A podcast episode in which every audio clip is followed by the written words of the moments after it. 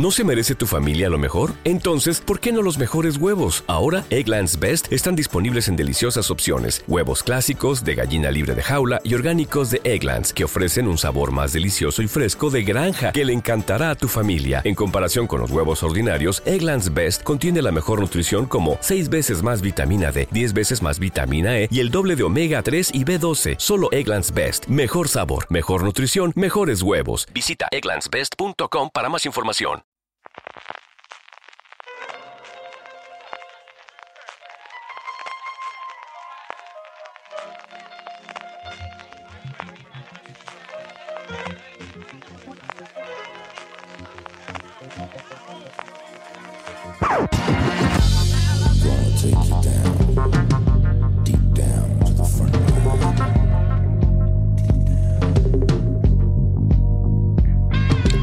Bienvenidos de nuevo a Streaming, el programa de Fuera de Series, donde cada semana repasamos las novedades y estrenos más importantes de las diferentes plataformas de streaming y canales de pago. Don Francisco Arrabal, ¿cómo estamos? Pues muy bien, con calor aquí en el estudio, ¿eh? Sí, sí. Está ya entrando el verano. Hoy ya de verano. Eso también porque tenemos overbooking. Bueno, overbooking no, porque aquí caben unos cuantos más todavía y tenemos menos gente, pero sí que se han incorporado y nos han hecho una pequeña visita después de comer sin vergüenza los dos. Yo tristemente allí. Don Carlos Sogor, ¿cómo estamos? Porque empiezas presentándome a mí. Porque vamos a hablar menos, porque ya he dicho que cierren el micrófono ese ahora mismo, pues ya así hablas del principio y ya está. ¿Cómo estamos, Carlos? ¿Dónde has comido? Eh, bien, en la paisareta. ¿Y a quién te ha llevado? Pues me, he llevado, me he llevado a una persona de las que yo particularmente soy muy, muy fan de su, de su podcast y de su canal de YouTube creo que estábamos hablando de la comida y, y, creo que sin ser, o sea, de los que no son podcast de radio, es el tío con más descargas en español que hay en el mundo. O sea, que no es un cualquiera, ¿no? Y que hace un montón que nos dimos en fuera de serie. Yo creo que desde como aquel review que hicimos de Narcos de la primera temporada y alguna más, ¿no, Luis? ¿Te lo Don Luis Ramos, que se ha venido de México para hablar con nosotros aquí en el estudio de San Vicente. Porque no, porque el presupuesto da para eso y más. Entonces, por eso estamos aquí. Eh, sí, yo creo que dos años o tres años eh, hicimos Narcos. Hice dos o tres ahí eh, colaboraciones muy felices de aquí. Hablábamos de fans. Yo he sido muy fan durante muchos años de fuera de series. Y este es un sueño hecho realidad. Bueno, ha sido no, serás, ¿no? Habla en presente. No, sigo escuchando, sigo escuchando, sigo escuchando, pero digo, he sido durante muchísimos años y desde las eh, etapas de universitario. ¿eh? Sí, señor. Desde que éramos jóvenes y prometíamos, no lo que somos ahora. unas sílfides. Aprovecharemos que tenemos a Luis Ramos aquí para hablar de, de, cómo está el tema en Latinoamérica, que tan cercano lo tenemos y el peso que desde luego Netflix hablamos de narcos, ¿no? que yo creo de alguna forma revolucionó en México y en Colombia especialmente eh, la producción, algo que nos está viniendo aquí en España, que hemos visto. La mm. semana pasada hablamos de toda la apertura de Casa Netflix y de Media Pro Studios como tal, y de, esa llegada de Viacom, que ya hemos tenido el primer tráiler, luego lo comentaremos también, de Atrapa un ladrón, que tiene muy buena pinta la cosa. Carlos Orgobra sus trolleos habituales, así que nuevamente le cortaremos el micro cuando corresponda. Vamos con las noticias primero, don Francisco Arrabal. Bueno, primero Fede Ratas, eh, CJ. primero Fede Ratas, que la semana pasada se faltó aquí en este programa al Quijote, a Castilla-La Mancha y a los, y, a los Gil Manzano. sí, señor. Y a Imperioso, sobre todo, que se nos olvidó. Se faltó a Imperioso.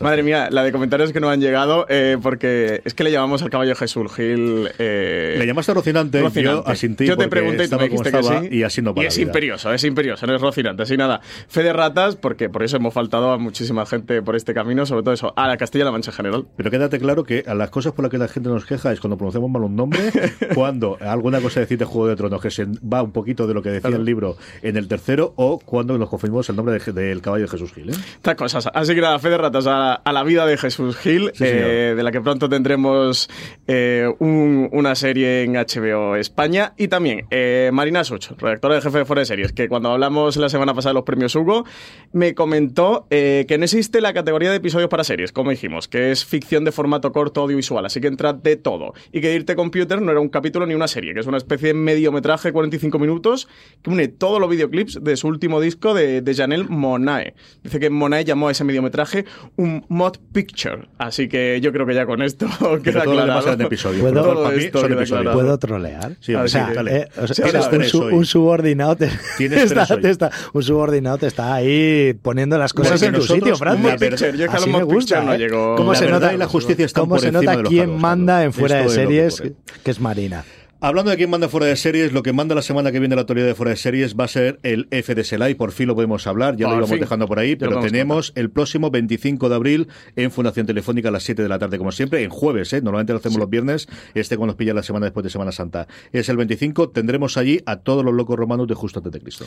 Eh, como comentabas, jueves 25 de abril a las 7 horas en Espacio Fundación Telefónica estaremos con la serie Justo antes de Cristo como invitada, hablaremos de series de romanos, por supuesto yo Claudio no podrá faltar, no podrá faltar Roma y tampoco faltará justo antes de Cristo. Tendremos a su protagonista, Julián López, y a Pepón Montero y Juan Maidagán, que son los creadores, guionistas, también directores de, esta serie de televisión que, se estrena en Movistar Plus, nada, hace dos semanitas. Presentado por Alberto Rey, con Marina Sus, de la que hablamos hace un segundo, y con Álvaro Niva, como siempre, sus papores, eh, bueno, para cubrir el resto de las eh, series romanas. Yo ya he dicho que te metan como sea el joven papa. Ya no sé si me harán caso, ¿eh, Francis? Yo he hecho toda la en, en el live. Digo yo que sí. Hombre, pero no me lo cuentes, esto dame la sorpresa. No, no te voy sorpresa es que luego no te los vea, verás tú el cabrón que te coges. Pero bueno, yo he dicho que te deje venirlo. No sé si a estas alturas, cuando digas el programa, quedarán entradas. Eh, fundaciontelefónica.com o en fuera de series.com. Quiero decir, espero que sí, no, pero espero que no, espero, que, se hayan agotado. Lo normal es que se haya agotado. No os digo yo, sabéis que eso sí, para aquellos que no estéis en Madrid o que no os pillo, que ya no tengan las entradas, que lo emitiremos en streaming y que podréis seguirlo a través de las redes fuera de series, el enlace directamente. Sí, en la web de Espacio Fundación Telefónica, entráis, si no, entráis en series.com ahí tenéis la noticia, tenéis el link a la web de Espacio Fundación Telefónica, es el jueves 25 de abril, lo podéis seguir por streaming y redes sociales, arroba fuera de series y arroba espacio FTF, que lo retransmitiremos también por, por Twitter. Por todos los lados, por Twitter, por Instagram, ahí Iñaki estará haciendo su buena obra como hicimos en el último que nos quedó tan divertido con, con Botajuan. Apple, que todavía no tiene su hueco, porque, hombre, la plataforma es lanzarse, lanzarse, todavía no se ha lanzado, pero sí que tenemos que sigue gastando los dineros como si no costase al final. El asunto es vender unos cuantos Otra más, o ¿eh? menos. Otra más. Y está tres nombres importantísimos, este Lizzie Story. Si tenemos este eh, adaptación de la novela La historia de Lizzie, tenemos Stephen King, que se va a encargar de todos los guiones, el papel protagonista lo va a Julian Moore y el productor JJ Abrams con su Bat Robots. Así que fijaros que tres nombrazos para este intenso thriller que sigue la historia de una mujer que dos años después de la muerte de su marido, con quien mantuvo una relación de 25 años, explora una serie de acontecimientos que la llevan a enfrentarse a realidades que habían reprimido y olvidado. Dice que la obra original es considerada una de las novelas más personales de Stephen King. ¿Este te ha gustado, Luis? Este me, ha sorprendido mucho Stephen King que esté de guionista. O sea, una cosa es que, le, que deje los derechos, pero que esté de guionista. su propia obra. Es, muy complicado, ¿no? Yo recuerdo que había hecho La Rebelión de las Máquinas, aquella película medio churro, pero, pero poco más. O sea, me, sorprendente. Bueno, está claro que que don dinero. Sí, señor, la manzanita funciona. A mí me da pánico que Stephen King adapte cosas para, para la pantalla que no, no es garantía. ¿eh? No, está JJ Abrams. No es garantía. A ver, yo, eh, tampoco es garantía. JJ Abrams. o sea, tengo que recordar. O sea, a este podcast no vengas a insultar en mi presencia JJ Abrams. yo vengo en plan troll. Por ahí no paso. No, no, sí que es cierto que al final no es garantía de nada. Sí que podemos garantizar que siendo JJ y siendo Stephen King, los primeros episodios estarán increíbles, abrirán mogollón de tramas y luego se acabará todo fatal. Tendrán flashes y seguramente haya viajes en el tiempo.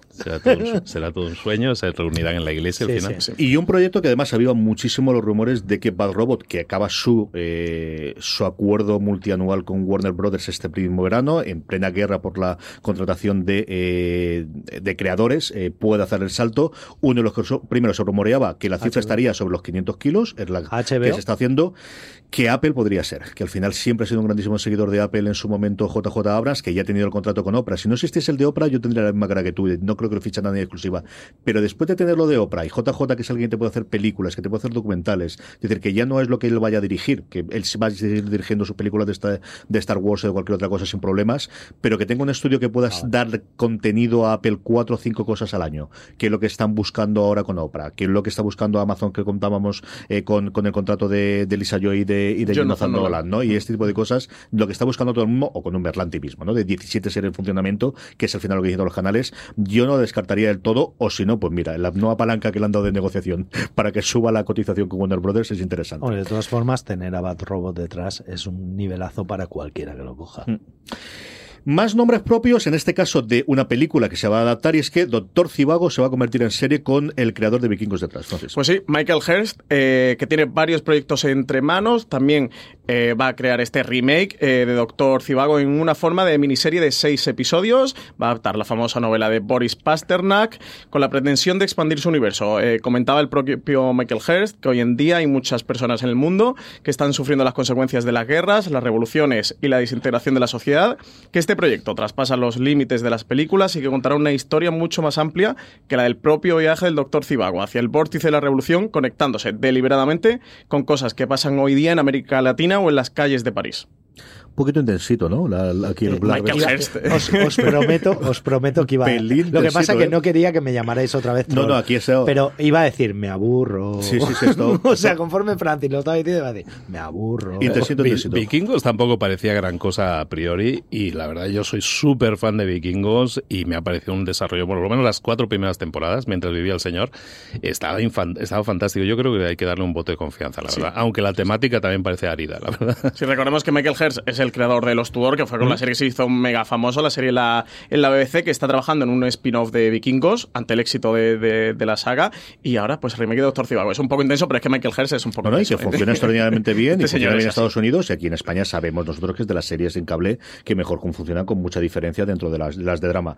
Por último, yo creo que, y creo que no me equivocaré, Francis y yo, de la que quizás más ganas tenemos saber, Ojo de Halcón se ha confirmado con todo lo que se confirma estas cosas, que es, está ahí, a falta de que tengamos la presentación de Disney Plus a ver qué cuentan, pero Ojo de Halcón tendrá su propia serie en Disney Plus y por lo que sabemos y se contó de la trama, tiene pinta de que quizás puede ser por fin a lo mejor adapten el maravilloso cómic en su momento de más Frattini de David Aja de hace unos años y que a mí me volvió a meter en el mundo de los cómics. Sí, soy una persona mucho más feliz eh, a partir de esta semana, ¿eh? con esta noticia. Parece que van a hacer miniserie en la que Clint Barton, eh, que será el protagonista, luego le cederá el relevo como nueva Ojo de Halcón a Kate Bishop, personaje muy conocido por los lectores del cómic, que, hace la misma labor que su homónimo masculino en la costa en la costa oeste mientras él está afincado en la costa este. Los rumores, como tú comentabas, es que puede estar basada esta historia en los cómics que hizo Matt Fraction junto al, dibujante español eh, David Adja, que se escribió sobre el personaje en 2015, en torno a 2015,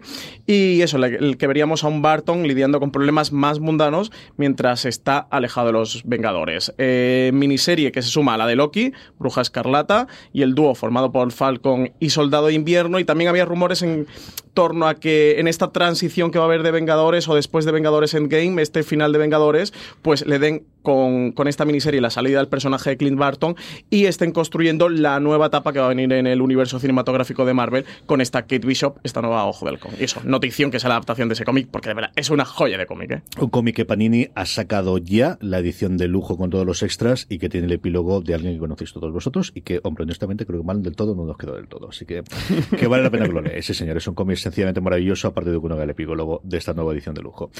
Vamos con Amazon Prime Video, vamos ya con el repaso de todas las noticias y de todos los canales. Lo primero que tenemos es el 19 de abril, nos llega la quinta temporada de Bosch, Francis. Cuéntanos cositas, tú que eres el mega fan de Bosch de este podcast. Pues sigue siendo la serie eh, de temática policial nueva que mejor creo que sabe aprovechar el hecho de que tiene eh, una eh, emisión en una cadena de en una, una plataforma de streaming en la que se cuelgan todos los episodios. Al final se nota el hecho de que hay alguien como Vermeyer que fue colaborador de Visemon durante muchísimo tiempo para toda la parte policial y la parte noir, no tiene ese oscurantismo que tiene The Wire evidentemente ni de Corner, porque al final para son Los Ángeles y sí, eh, uno de Los Ángeles, bueno, de la parte de las barriadas, pero mucho más luminoso. Tienes eh, al propio guionista, perdón, al propio escritor de las novelas, que él mismo las adapta también, como es Michael Connelly, que lleva pues eso, una trayectoria de más de 20 novelas alrededor del, personaje de News Bosch, de Harry Bosch, el, que tenemos la adaptación, y hace la adaptación, ahí ocurren cosas eh, que es clarísima de adaptación, tiende a hacer dos, tres tramas de libros por temporada, y yo creo que casa muy bien el, funcionamiento. Titus Welliver está sencillamente espectacular como Harry Bosch, cuando yo jamás lo hubiese visto, pero yo la imagen que tenía de Harry Bosch era la de la contraportada, la del propio eh, Connelly en su momento, y es uno de mis lugares felices. Es de estas series, Amazon Prime Video no es lo único que tiene, Sneaky Pete, que por ejemplo se estrenó la tercera temporada, se va a estrenar dentro de nada, es una grandísima serie de la que nadie habla, de la que nadie ha comentado, en el que eh, desde Giblisi, la primera que teníamos también eh, toda la gente metida en su momento, pero Giblisi está sencillamente espectacular, pero se ha perdido, y esta es de los mejores procedimentales policíacos que podéis encontrar a día de hoy en cualquier lugar de la pantalla, pero nuevamente, yo creo que se ve mucho más de lo que se cuenta, pero el fenómeno mejor que tuvo Narcos, de al final es una serie que se veía muchísimo y sí que se hablaba de ello, tuvo, vos jamás lo ha ocurrido, ¿no? Yo creo que es uno de los problemas que nos encontramos muchas veces, y creo que además lo comentabas tú la semana pasada en el streaming. Es decir, eh, Netflix sabe muy bien meterte por los ojos las cosas. Yo, por ejemplo, eh, hay, series que probablemente no serán eh, al nivel de las grandes series que todos tenemos en la cabeza, como por ejemplo eso, Bosch o como por ejemplo Startup, pero son series que en Amazon apenas tienen relevancia y sin embargo Startup es una serie que es muchísimo mejor que la media que estoy viendo en Netflix. Solo que, como está en Amazon, la gente se olvida de que está ahí. Yo creo que no tienen esa presencia. O, Mafia, por ejemplo, a ver, de acuerdo que tiene sus momentos más bajos y tal, pero son series que si los cogiera Netflix y durante dos semanas te las pusiera en la portada de Netflix, ahí venga, ahí machacar, machacar, machacar, estaría todo el mundo hablando de ellas. Y sin embargo, Amazon, como las deja ahí y las deja caer, y sí, mira, que sepas que lo tenemos aquí, pero no les da relevancia, yo tengo esa sensación. A mí también vos me encanta, me encanta muchísimo. ¿No se merece tu familia lo mejor? Entonces, ¿por qué no los mejores huevos? Ahora, Egglands Best están disponibles en deliciosas opciones. Huevos clásicos, de gallina libre de jaula y orgánicos de Egglands, que ofrecen un sabor más delicioso y fresco de granja que le encantará a tu familia. En comparación con los huevos ordinarios, Egglands Best contiene la mejor nutrición como 6 veces más vitamina D, 10 veces más vitamina E y el doble de omega 3 y B12. Solo Egglands Best. Mejor sabor, mejor nutrición, mejores huevos. Visita egglandsbest.com para más información. This holiday, whether you're making a Baker's Simple Truth turkey for 40 or a Murray's Baked Brie for two, Baker's has fast, fresh delivery and free pickup, so you can make holiday meals that bring you all together to create memories that last. Baker's, fresh for everyone. Free pickup on orders of $35 or more. Restrictions may apply. Choose from a great selection of digital coupons and use them up to five times in one transaction. Check our app for details. Baker's, fresh for everyone. Eh, toda la parte policíaca, pero por ejemplo eso, con el tema de McMafia, con el tema de Startup, son series que creo sinceramente que están bastante mejor que la media de Netflix, pero que como están en Amazon nadie habla de ellas. Sí, es que eh, el otro día que estaba por Madrid, vas por Madrid y te encuentras lonas por todas partes, pero luego a nivel de comunicación, digamos que no es el servicio de streaming o el canal que mejor está funcionando. Y creo, al menos es mi, impresión, que ponen lonas porque da como, queda como muy exhibicionista, pero no creo que la gente, mm, de la mejor manera para informarse sobre una serie, sea una lona en mitad de una calle de, Madrid, por metros que tenga la lona. Es como la de IBM. Nadie han despedido por contra de IBM, nadie han despedido por contra una, una lona en la vía de Madrid. Eso es lo que yo creo que ocurre en este caso. Pero en calles secundarias, ¿eh? que he visto que ya no solo en Gran Vía, es que el otro día en, qué parada de metro estaba. sí, era por una parada de metro, de, pero por la zona norte de Madrid, no recuerdo dónde estaba, y era una lona gigante, pero gigante pueden ser, no sé, 30 metros de lona o cuánto, eh, sobre Hanna. Digo, bueno, ¿quién que, vea esta lona? De Hanna en Alicante. Que ponga en Amazon Prime Video. haciendo el corte en vertical, yo no sé cuántos he visto, ¿eh? Y es en Alicante, pues la zona de la Sí, yo sé que la gente se entera así de series y le entran ganas de verla. Puede ser, puede Creo que tienen el tiro equivocado. Bueno, vamos a hacer nuestra parte o nuestro canito de arena. Vamos a hablar del pueblo. El pueblo es que se va a ver en Amazon Prime Video antes que en Telecinco. Se va a estrenar el próximo 14 de mayo la primera temporada de esta comedia protagonizada por Santi Millán, Carlos Areces y Ruth Díaz, entre otros, que cuenta la vida de un grupo de urbanitas que deciden cambiar su ruidosa vida por la de un pueblo abandonado. La adaptación con el nuevo entorno y la convivencia con los lugareños desatarán las situaciones cómicas para estos personajes.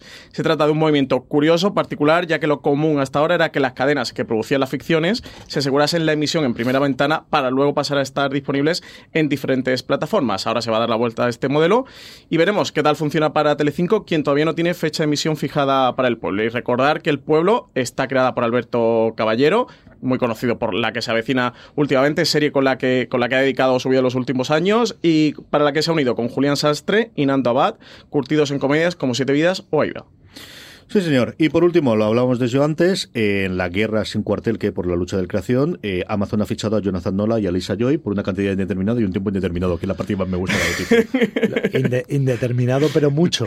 indeterminado, pero mucho. Sí, indeterminado, pero mucho. Los co-creadores de Westworld eh, que abandonan el estudio Warner para marcharse a Amazon, se habla entre 100 y 150 millones de dólares por los próximos cinco años, según comentaba Deadline. Eh, seguirán supervisando Westworld en HBO, seguirán trabajando en la serie, pero a partir de ahora todo lo que creen será dentro de la plataforma de Prime Video.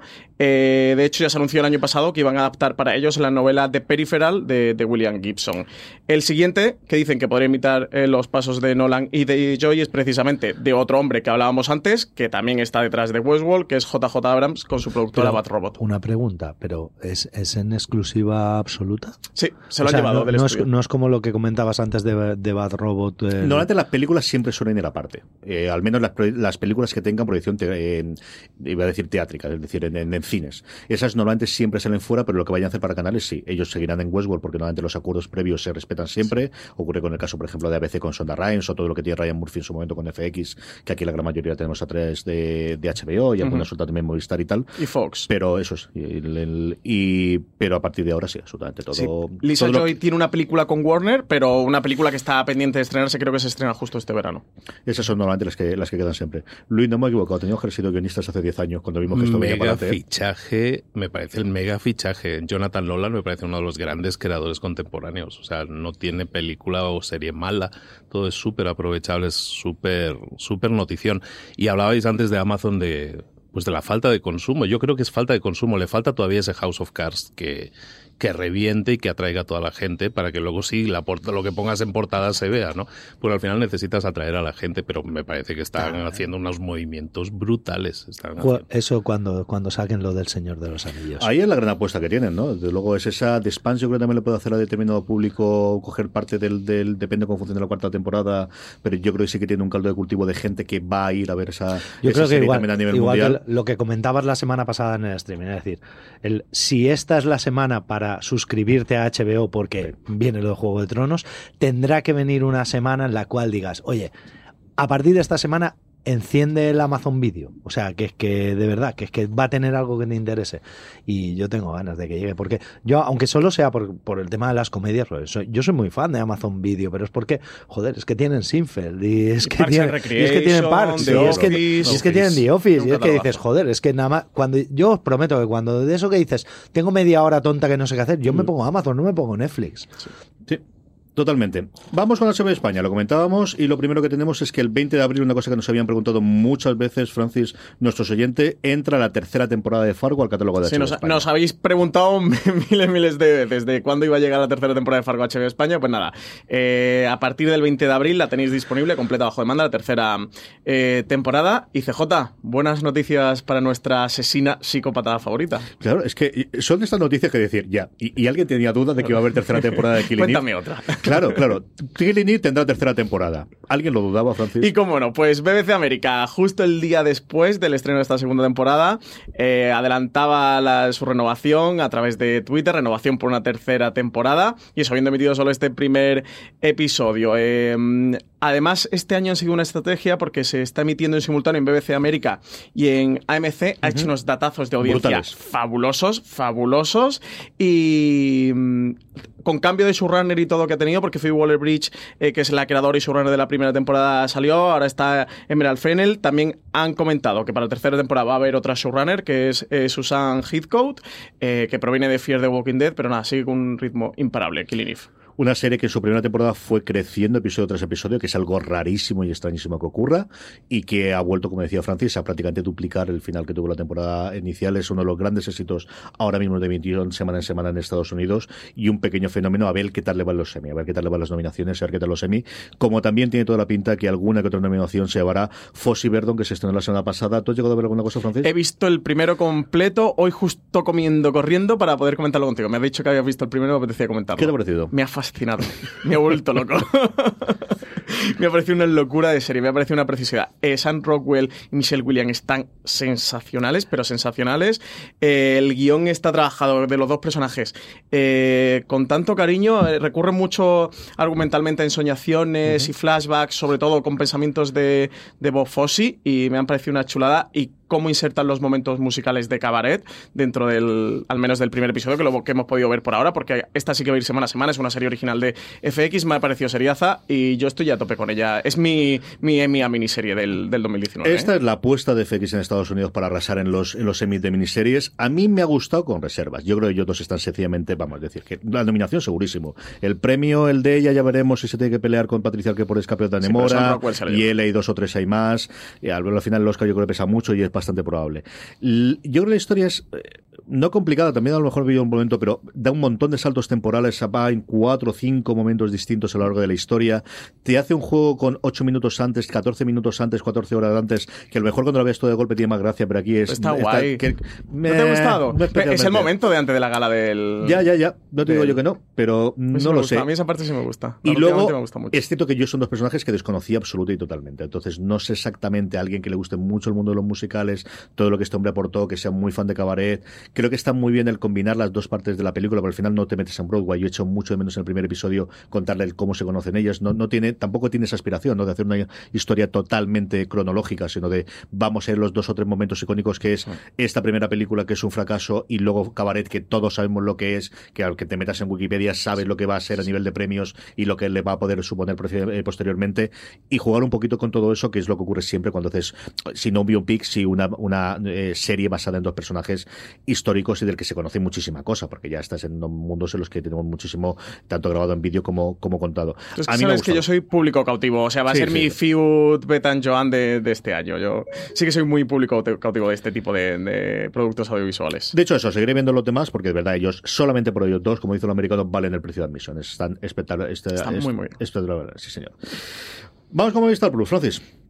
Eh, tenemos estreno 19 de abril, Agatha Christie y la verdad del crimen, ambientada en 1926. La célebre escritora Agatha Christie vivía uno de sus peores momentos profesionales tras quedarse sin inspiración para crear nuevas historias. Además, su vida personal también se desmoronaba al enterarse de las infidelidades de Archibald, su marido. El 3 de diciembre de 1926, la reina de la novela de misterio se va por otras. Una discusión con su marido, salía de su casa de Berkshire para dormir en Yorkshire y ahí se perdió su pista. Más de mil agentes de policía, 15.000 voluntarios y hasta el mismísimo Sir Arthur Conan Doyle, creador de Sherlock Holmes, comenzaron a buscarla el 14 de diciembre Christie aparecía registrado en un hotel cuyo nombre coincidía con el del amante de Archibald, con nombre falso, y aparentemente no se acordaba de nada. Sobre esto va Agatha Christie la verdad del crimen, una TV movie protagonizada por Ruth Bradley, que se estrena este 19 de abril, que está a las 10 de la noche. Lo van a emitir en el canal 0 Movistar Plus, que va a estar disponible bajo demanda. Y recordad que forma parte de esta saga de miniseries que está haciendo BBC ambientadas en Agatha Christie en su universo de novelas, que ya tenemos Testigo de Cargo, Inocencia Trágica y El misterio de la guía de ferrocarriles. Sí, señor, uno de los primeros True Crime y que jamás se supo qué, leche le pasó en esas semanas, que desapareció totalmente Agatha Christie y a estas alturas seguimos sin saberlo. Más cositas, Better Call Saul, que nos va a hacer esperar un año. Yo esto lo había oído rumoreado en algún podcast y pensaba que ya era oficial, pero no, parece que oficialmente ha sido esta semana pasada.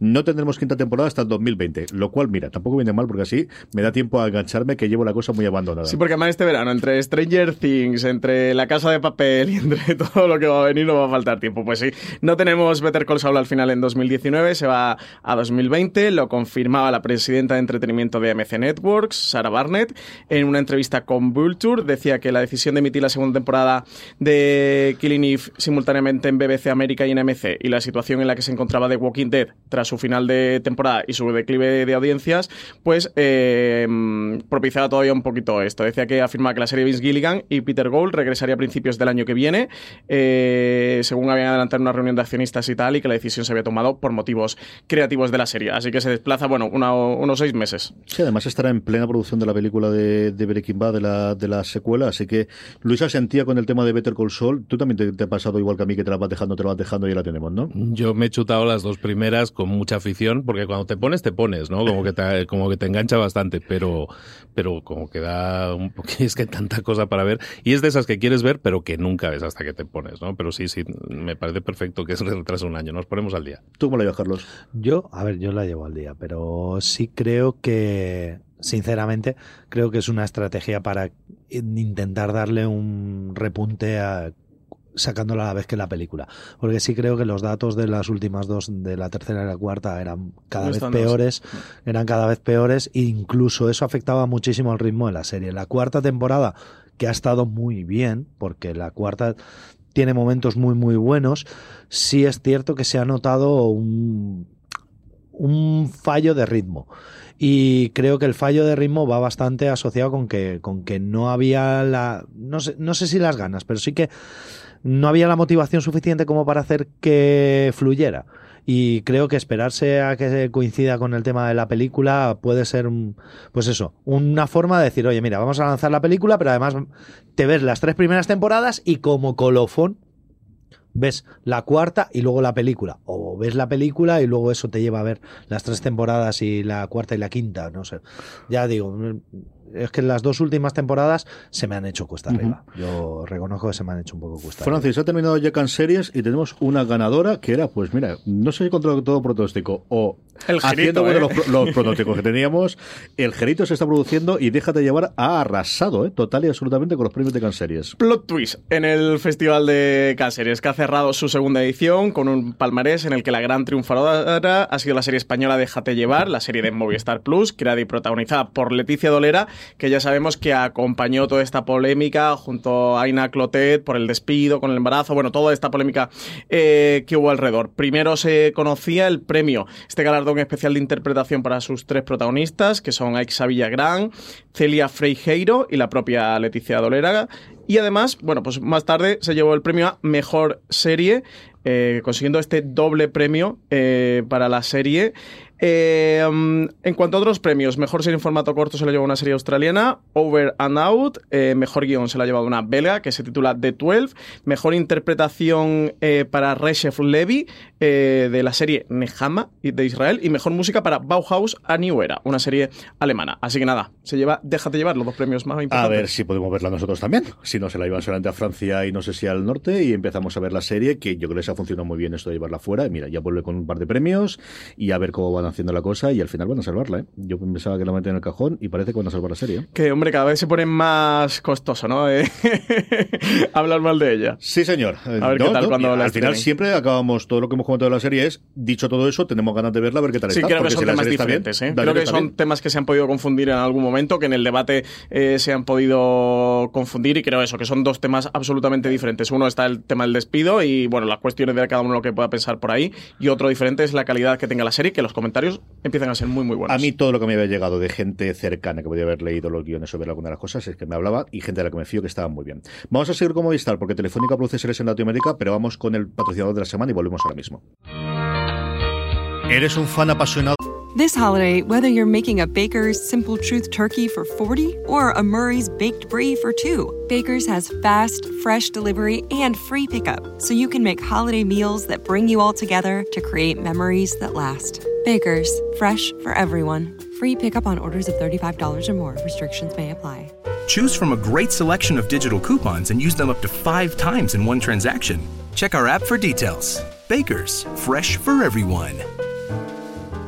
Si estás buscando un buen podcast de análisis y debate en tu idioma, te invito a que escuches Pulso y Péndulo. Yo soy Carlos Curbelo. Y yo soy Fabiola Galindo. Todos los jueves analizamos temas de actualidad en Estados Unidos y Latinoamérica. Fabi y yo no siempre estamos de acuerdo, pero sí tenemos un objetivo común. Queremos servir como antídoto contra las noticias falsas y la polarización. Pulso y Péndulo. Busca nuestros episodios en Apple Podcast, Spotify o en tu aplicación favorita de fuera de series, ya puedes apoyarnos gracias a las suscripciones para fans de iVox, donde podrás acceder al catálogo de programas históricos de nuestro podcast y a contenidos exclusivos solo para mecenas. Visita la web de iVox o bien instala gratis su app en tu smartphone o tablet. Busca fuera de series, pulsa en el botón de apoyar y elige la cantidad de tu aportación desde 1,49 euros al mes. Todos nuestros mecenas ya pueden disfrutar de la primera temporada completa de Fuera de Series, un material único que no encontrarás en ningún otro sitio. Y cada viernes, dos nuevos episodios del catálogo histórico del programa. Conviértete en mecenas de Fuera de Series y disfruta de contenido exclusivo con la suscripción para fans de iVox.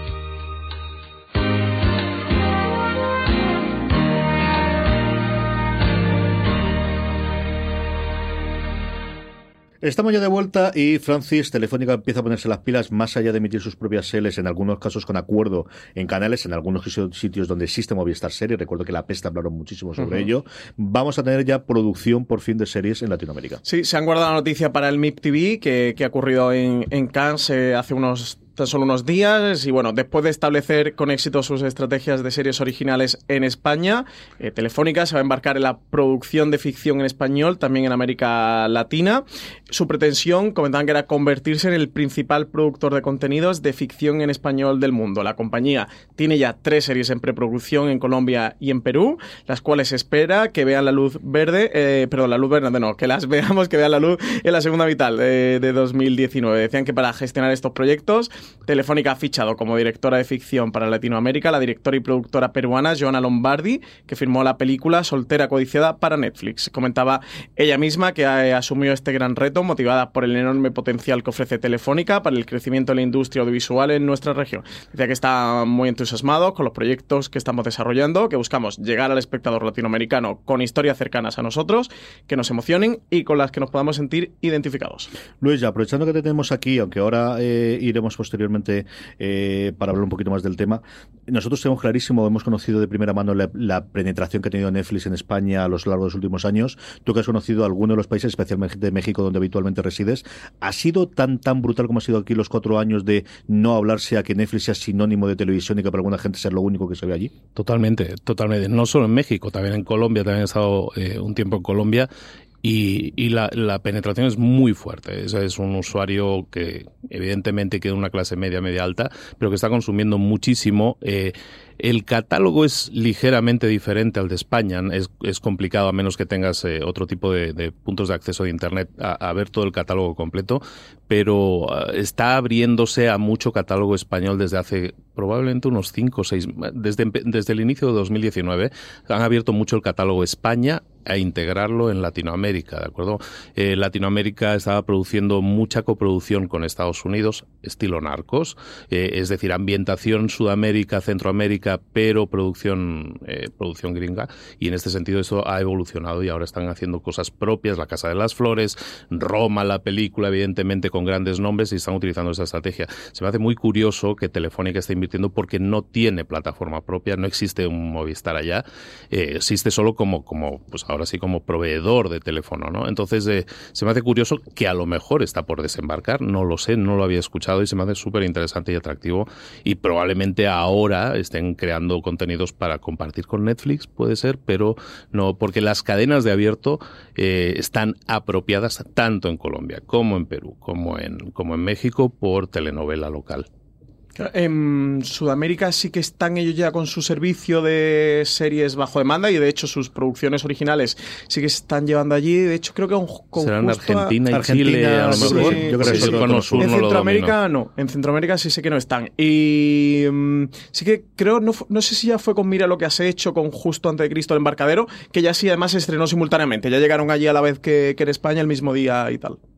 Pues debe ser el posicionamiento, te digo, en el cono sur, Chile, Chile, Argentina, pero lo que es Centroamérica, o sea, empiezas a subir un poco de Uruguay para arriba, yo no, no soy consciente, la verdad. Pero es súper interesante, aparte es más competencia, HBO no tiene tampoco una presencia ya fuerte como tal, simplemente como canal de pago eh, a través de televisión, a través de aire, entonces no se me hace una apertura a la competencia, la que hay en España que todavía no hay allá. Hablando de cadenas en abierto, Francis, tenemos eh, por fin fecha de trailer. Andro comentaba que a mí me ha gustado muchísimo de Atrapa un León, la primera serie de Paramount Network España. Atrapa un ladrón, CJ, Atrapa un león sería Ángel Cristo. León? Ah, esa, es la serie de Ángel Cristo, este de Javier Olivares. ¿Sabes qué? Está pensando, está pensando en los Lannister. Está pensando en los Lannister, que es que te puede, que llega el domingo. Atrapa un ladrón. 2009. Juan Robles, interpretado por Pablo Echarri, ejecuta en Buenos Aires el robo de guante blanco de un cuadro por valor de 4 millones de dólares. Nueve años después, en Barcelona, se casa con la inspectora de policía Lola Garay, interpretada por Alexandra Jiménez, quien no conoce que su pareja es en realidad un ladrón conocido como el gato. Así empieza Atrapa un ladrón. Tú ves, no iba bastante pistado, CJ. Esa, era un gatito grande. el gato. Era un gato grande que hacía rorro. Ya está, esto es lo que había. Se trata de la primera producción propia de ficción de Paramount Network en España, realizada a través de Viacom International Studios en colaboración con Argentina.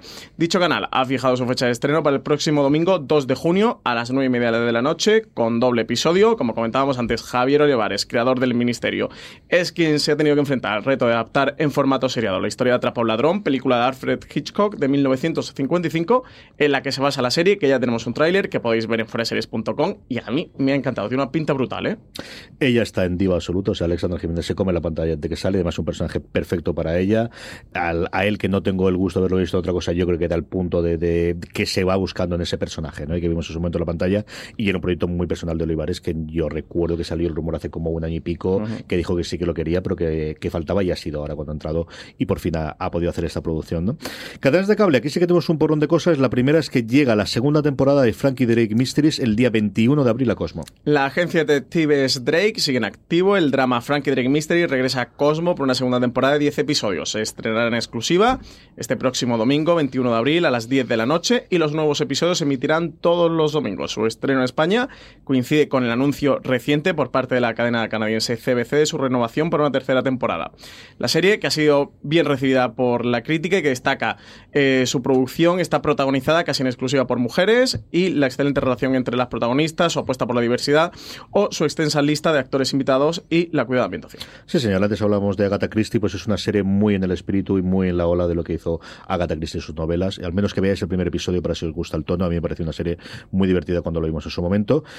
Esta no es tan divertida, pero también tenemos que llegar, tenía que llegar un teaser como suele marcarse la casa, American Horror Story 1984, que así es como se va a llamar la novena temporada de esta ya institución y que ha cambiado las reglas del juego en cuanto a las miniseries y a la serie de antología, como es American Horror Story. Lo anunciaba Ryan Murphy por su propia cuenta de Instagram a través de un sugerente teaser. En el vídeo descubríamos el título que va a llevar esta temporada, es en 1984. En este teaser vemos a una chica que huye por el bosque de un psicópata enmascarado que la persigue con un cuchillo en mano. Parece una, una escena de película de slasher y parece que esta podría ser la ambientación de esta nueva temporada de un American Horror Story que además se une con la noticia que daban los Emmys de que no va a competir o no va a seguir compitiendo en la próxima edición como serie limitada, sino que ya la van a pasar a la categoría de serie. Ya le han visto el truco a Ryan Murphy.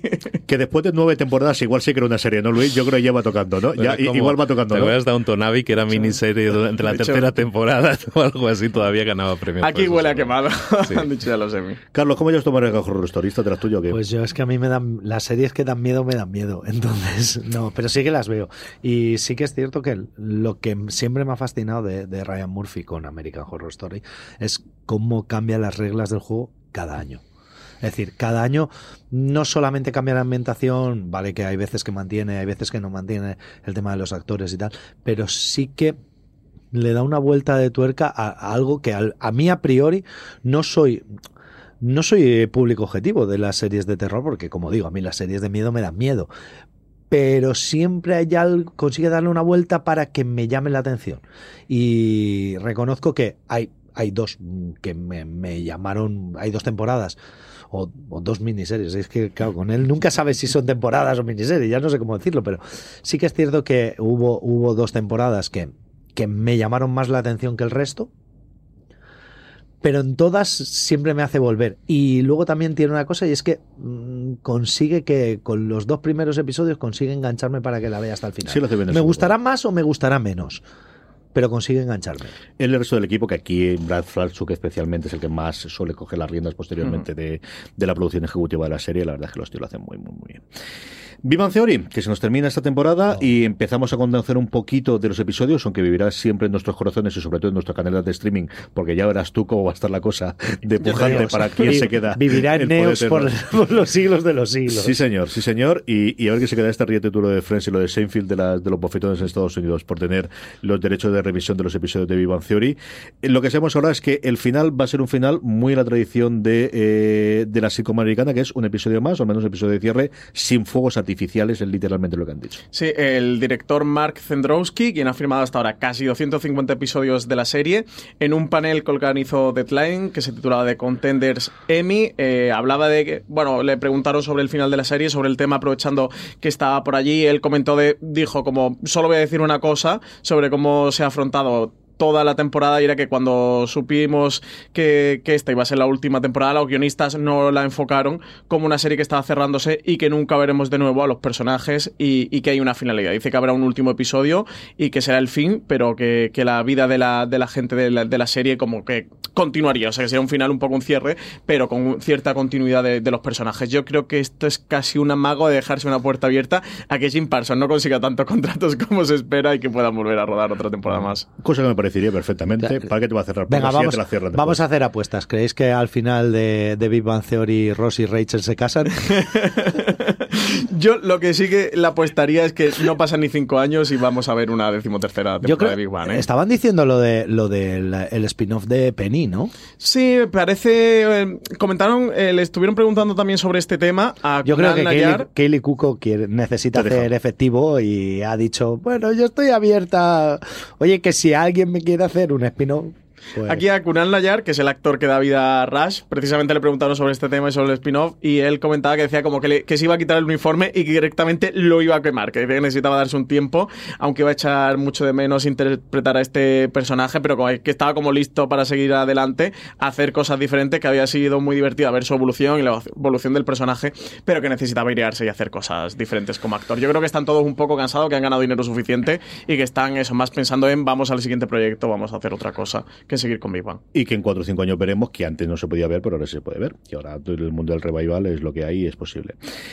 The Walking Dead, todos sabíamos que iba que teníamos un universo, estaba confirmado. Lo que hemos tenido confirmación esta pasada semana es la segunda serie dentro de este universo, segundo spin-off después de Fear the Walking Dead. Sí, eh, comentábamos la semana pasada cómo había bajado las audiencias de The Walking Dead, pero que sigue siendo la serie más vista del cable en Estados Unidos. Bueno, pues la cadena ya ha puesto en marcha un segundo spin-off del universo de The Walking Dead. Recordemos que ya existía Fear the Walking Dead, que fue el primer spin-off eh, que se hizo de la serie original. Esta nueva serie aún no tiene título, pero sí sabemos que se va a centrar en la primera generación que ha crecido durante el apocalipsis y que va a tener a dos chicas jóvenes como protagonistas. Una elección que comentaba Sarah Barnett, que antes hablamos de ella por Better Call Saul, que había sido una elección deliberada, eh, ya que afirmaba que estos personajes similares a estos que, han preparado para este spin-off en, las dos series que ya tienen en marcha le, habían funcionado muy bien y que habían calado entre la audiencia. La nueva serie va a estar co-creada por Scott Gimple, que es el responsable de todo el universo de Walking Dead dentro de AMC, y por Matt Negrete, que va a ejercer como showrunner. Va a tener una, por ahora una primera temporada de 10 episodios que se va a empezar a producir justo este verano, que se espera que se estrene a lo largo de, 2020 y, y que a ver qué tal funciona.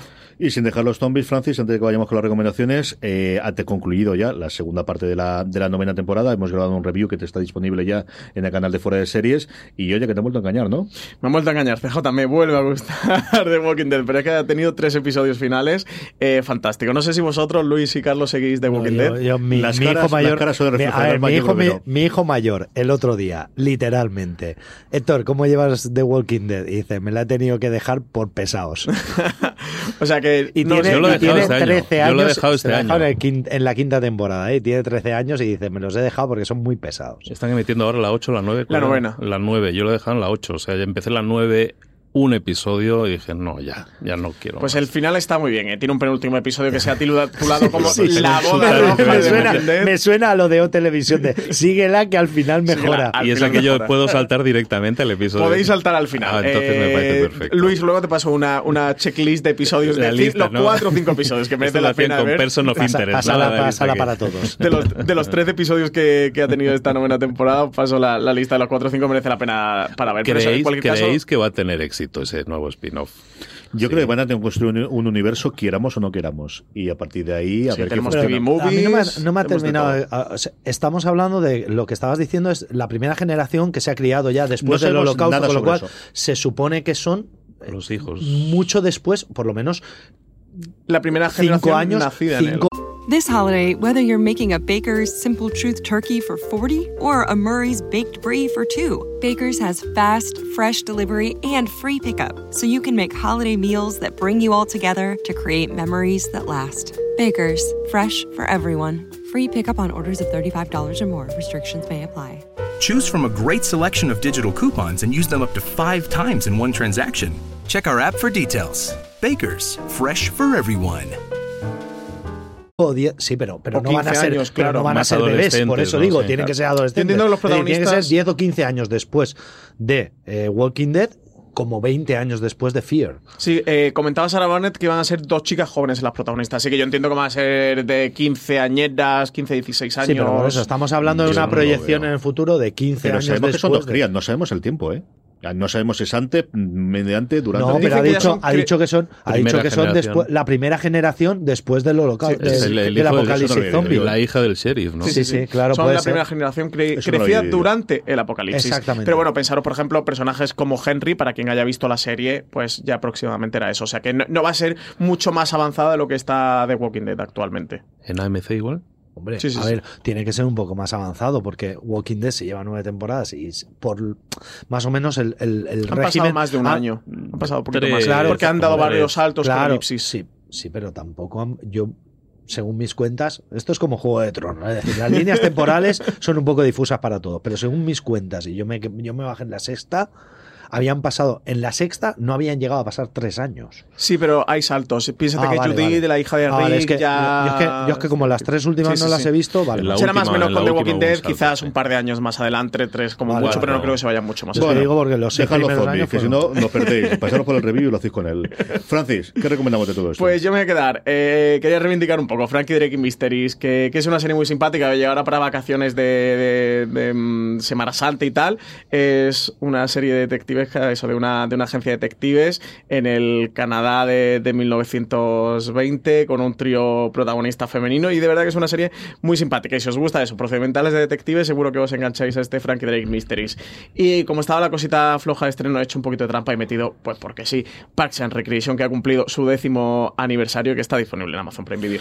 Pues mira, yo hacer lo mismo que Francis y por un lado recomendar eh, que está disponible en Amazon Prime Video y también comedia porque estoy viéndola ahora, porque en su momento la vi siempre a Malta Caballo y no la tenía, 30 Rock, y me puse con ellas ahora cuando estuve enfermo la semana pasada y empecé a verlo, y es la, la comedia esta que la gente tiende de ver repeticiones de Friends o de ver esto, no, esta, yo la mía es eh, 30 Rock y volver a verlo, y es muy curioso con la óptica de 10 años después, pues ver los chistes trans que se hacía de- del Trump de The Apprentice, no del presidente de los Estados Unidos, de cuando se habla referencialmente de Bill Cosby, de, es decir, hay muchísimas cosas que se ve que 10 años no son nada, pero para determinadas cosas son mucho tiempo lo que ha pasado, ¿no? Y es y sigue siendo pues una, una serie si te gustan los entresijos del, de la programación televisiva y del mundo de la televisión, genial. Y de todo lo que hay vos, evidentemente, como os decía antes, si os gusta el género negro, si os junta el género policial, es una serie. La primera temporada se nota que están todavía acabando de encajar las, las piezas, no la mejor temporada con diferencia, pero de estas que, incluida esa, eh, va a darte lo que tú quieres, sabes lo que vas a tener, es una interpretación muy buena. la primera temporada, los, los tres últimos episodios coge un poco ya el ritmo de lo que es, de lo que va a ser. Sí que es cierto que tiene una parte intermedia del cuarto, quinto y sexto episodio que, que a mí me. A ver, no sabías por dónde iba y no sabías cuando el problema de él con la hija y todo eso, no sabías por dónde iba a salir. Pero el final de temporada a mí de la primera me gustó, ¿eh? Yo creo que a partir de la segunda es cuando. a- Sí, a lo mejor sí, el final de la primera, sí, cuando empiezan a encajarlo todo, cuando empieza a ver que vamos a hacer adaptaciones de los libros y no trasladar el libro Exacto. directamente a la pantalla, y yo creo que es cuando empezó a funcionar. Vamos ya con el Power Rankings, vamos ya con todas las series más vistas por nuestra audiencia eh, durante esta pasada semana, unos Power Rankings que hacemos siempre a través de una encuesta en foradeseries.com, la forma más sencilla de que podáis, bueno, enteraros de que lo colgamos y de esa forma votar a vuestras tres series favoritas de la semana pasada, que así es como elaboramos el Power Rankings, es que os unáis a nuestro grupo de Telegram, telegram.me barra fuera de series, así eh, pues os uniréis a un grupo en el que más de 900 personas, si me habéis oído bien, 900 personas diariamente comentan y hablan con nosotros sobre series de televisión y cada semana cuando subimos esto os avisamos, ni cuestión de nada, 10-15 segundos podéis poner las tres series que más os han gustado de la semana pasada, de las que estáis viendo, que es la forma en la que elaboramos este Power Rankings que empieza con, en el puesto número 10, cayendo 5 puestos con respecto a la semana pasada, de Walking Dead, aprendíamos hablando de ella, que aquí la tenemos a través de Fox España. Francis. Y buena posición para The Expanse, que cae dos desde que desde la semana pasada, desde que se incluyó en el catálogo de Amazon Prime Video, pero nada, que sigue en el top 10 de nuestro Power Ranking, ¿eh? A partir de aquí, tres entradas, tres novedades con respecto a la semana pasada. En el puesto número 8, a motivación o con motivo del estreno de su tercera temporada, una de la que también se habla poquísimo, y mira que tiene dos grandísimas estrellas, una más de cine y otra de- más de televisión, encabezando desde su primera temporada, yo creo que no ha hecho nada de ruido, Santa Clarita Radayet, secuela de nuestro Power Rankings en el puesto número 8, y podemos verlo en Netflix. Yo vi la primera temporada en una serie bastante simpática, ¿eh? así como un poco tontada, pero, pero era divertida. No. No. o sea, por ahí no paso. o sea, no paso. O sea, los tres primeros episodios te podía llamar de atención, pero es un torrazo. Es divertida, es divertida. Es una tonta, pero divertida. Eh, séptima posición para la segunda temporada de OA, que ha llegado a Netflix tres años después del estreno de la primera, pero ha llegado al final. Y no sé si el efecto de, de los movies y de las tolonas llegará a todo el mundo, pero al menos sí a la gente que nos escribe en el Power Rankings, porque Hannah se cuela en el puesto número 6 de nuestro Power Rankings. Como os decíamos antes, está disponible en Amazon. Y quinta posición para American Gods, que también está en Amazon Prime Video, que es una posición respecto a la semana pasada. Y CJ, me estoy poniendo al día con ella, ¿eh? que se me había quedado aquí descolgada. Ya sabes que yo soy muy fan de American Gods. Yo también lo estoy haciendo con lo que ocupa el puesto número 4. Se cae de podium con respecto a la semana pasada. Love, Death and Robots está a por ahora 18 episodios, miniserie, mini episodios, como queremos llamarlo, alrededor del mundo de la animación que está disponible en Netflix. Eh, y review, que hay. Bueno, review no hay top en, en fuera de series. Es casi como review que hemos hecho la, la podcast de fuera de series. Tenéis ahí el top. Tercera posición, CJ, para The Good Fight de Movistar Plus, CBS All Access, cadena original. Es que es una verdadera maravilla. Sube un puesto, se queda ahí en el podio, un podio en el que evidentemente no podía dejar de estar Juego de Tronos, se queda en el puesto número 2, una eh, de cara a esta última temporada que sabéis que podemos ver a través de HBO España y también de Movistar. Sí, que se ha estrenado el momento que estamos o que estáis escuchando este programa. Habéis visto que no hemos hablado de Juego de Tronos, pero porque todavía no ha pasado para nosotros el lunes y no hemos podido ver la serie, que estaremos en el evento de HBO si Dios quiere en este eh, bucle temporal. La semana que viene hablaremos de Juego de Tronos, ¿no? 90 minutos. Sí, se nos ha quitado el sueño, sí, porque yo creo que el sueño de la noche nos va a arrastrar durante toda la semana, pero bueno, en fin. Primera posición. Ya me habéis liado, pues ya CJ, Star Trek Discovery, la serie que en España se puede ver a través de Netflix, también original de CBS All Access y que, que ya se va a su final. Nos queda nada, un episodio la semana que viene, esta semana. Así que con esto terminamos y arreglamos. A ver qué, qué, vamos a hacer con ella hasta la semana, hasta la que viene y sobre todo que empiecen a anunciar fechas de estreno de todo el resto de los, de la, no de spin-off, sino de todo el resto de las series alrededor universo de, eh, de Star Trek que vamos a tener. Nos quedan nada, ocho minutitos, Francis, para ir contestando algunas preguntas a los oyentes y también eh, Luis y que Carlos nos pueda hablar un poquito. Eh, ¿Selección alguna? Vamos hablando.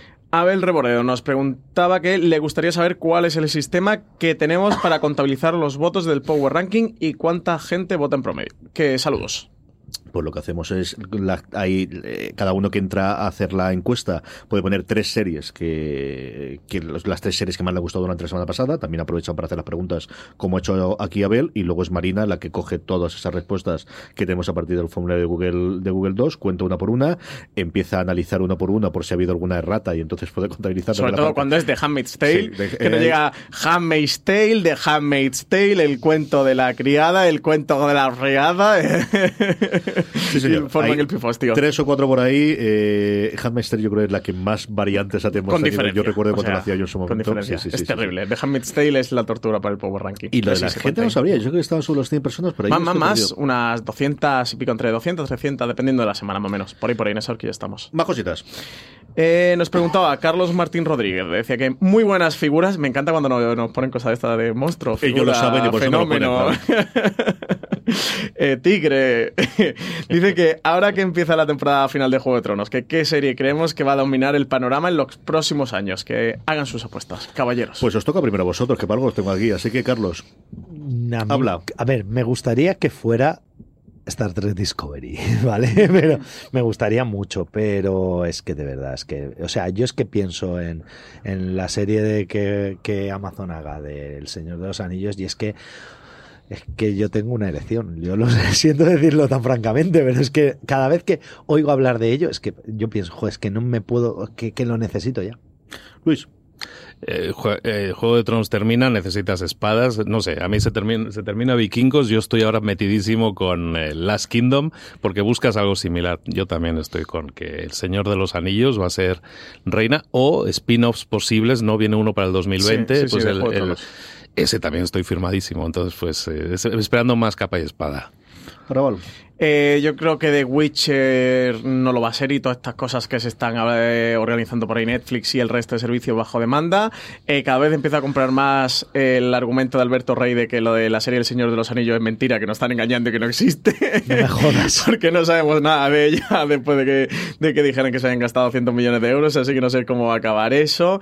y, la precuela esta o spin-off de Juego de Tronos, bueno, es precuela, es tirar contra tablero. Así que voy a decir que no conocemos todavía la sucesora de Juego de Tronos. Todavía no, se ha anunciado. Yo creo que A no va a haber sucesora porque las circunstancias son distintas y porque va a ser más complicado y porque es mucho más factible que alguien que vaya a hacer una gran producción que te pueda soportar eso la vaya a emitir toda de golpe a día de hoy quitando alguna cosa de Hulu y no sé cuánto te va a aguantar al final Stranger Things da un petardazo durante dos o tres semanas en la primera temporada porque es verano pero yo no sé si a día de hoy podría hacerlo y ya llevamos cuatro grandes series de Netflix en lo que llevamos a primeros de año podría ser un The Spans podría ser una de las grandes superproducciones que tengamos yo si tuviese que apostar por alguien sería por Disney no sé exactamente qué no sé si alguna de los spin-offs del MCU o de algún personaje nuevo Sí, un de Mandalorian, una cosa en un momento dado algo de Star Wars. Pero podría ser. Si tuviese que apostar porque alguna plataforma es capaz de hacer eso a día de hoy, yo creo que sería Disney, a ver qué nos presentan, a ver qué nos cuentan, y, creo que, que, sería.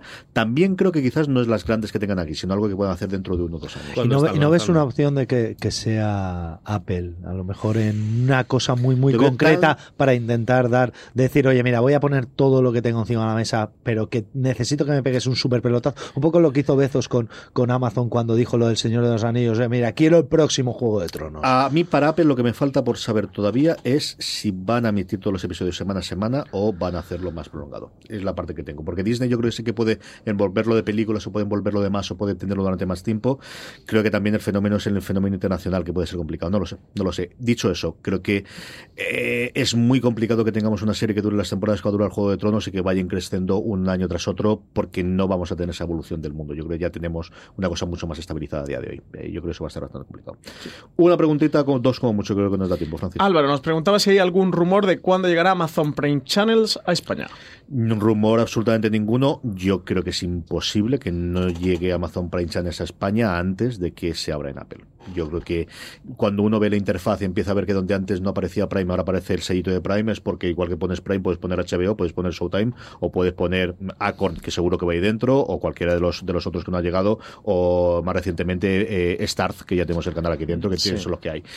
Yo creo que si todo apunta a que Apple lo tengamos aquí en otoño y abra y seamos de los primeros países que lo tengamos, yo creo que en otoño como muy tarde lo tenemos aquí ya abierto.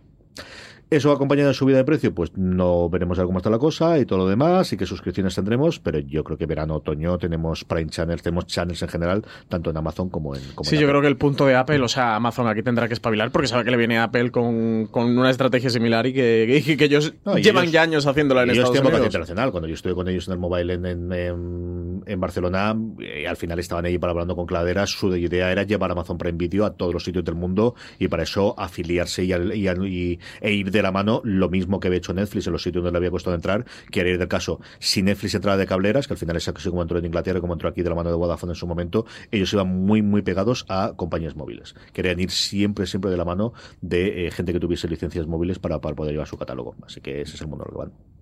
Una cosita más, nos quedan dos minutos, Francis, nos da tiempo si no despedimos. Noel López nos preguntaba si tanto miedo causa Juego de Tronos como para no hacer estrenos fuertes de series con capítulos semanales. Ni semanales, ni de todos de golpe, ni, ni ni bajo demanda. El problema no es, yo creo que el problema no es, no es el estreno. El problema es la cantidad de noticias que va a haber detrás. Es decir, tú si quieres aparecer en un periódico, en un blog, en un podcast, en lo que sea de series, y sales el mismo, o sea, la misma semana o, en las mismas seis semanas que hay episodio de Juego de Tronos, sabes que el 90% de las noticias que la gente va a leer van a ser Juego de Tronos, con lo cual es absurdo que lances nada ahí sino eh, son seis semanas que va a ser un erial, ¿eh? o sea, por completo. Es que además nadie se ha querido meter. Creo que además el único estreno fuerte que ha habido es Killing Eve y Fossy Verdon. Pero son dos series que se han estrenado cuando se han estrenado porque es, quedan lo más cercano posible a la ventana de los semi y es lo que están buscando la vida posterior. Y al final sí que es un público distinto, sí que pueden encontrar el hueco, es decir, quien quiera ver Fossy Verdon la va a ir a ver, ¿no? Claro. No es una cosa que tenga alternativa. Sí, eso van por otro, por otro camino. Bueno, queridos, pues hasta aquí ha llegado streaming. Vamos a pasar a despedirnos. Don Luis Ramos, muy millones de gracias por haber venido. ¿Te lo has pasado bien o qué? Siempre ¿eh? bien, siempre bien con vosotros. y nada, yo ya me quedo aquí otra semanita más si hace falta. ¿eh? Don Carlos Ogor. Yo, como siempre, no te me encantado. Vente más para acá. Esto no puede ser. No te preocupes que No tanto que, que, venía dispuesto a criticar a bueno, no menos mal que todavía no Pero está relajado al final, ¿no has visto tú cómo está relajado? Al final no Amenazaba mucho más, iba mucho más en plan león. Yo solo quiero, quiero recomendar la, la serie que acaba este año y que va de espadas y dragones y tal, que es Vikingos. Francis. Pero hasta la semana que viene, que, que nos tocará hablar una horita de Juego de Tronos. A todos vosotros, querida audiencia, mucho más contenido durante toda la semana en foreseries.com, incluido evidentemente toda nuestra cobertura sobre Juego de Tronos. Gracias por escucharnos, más contenido en foreseries.com y recordad, tened muchísimo cuidado y fuera.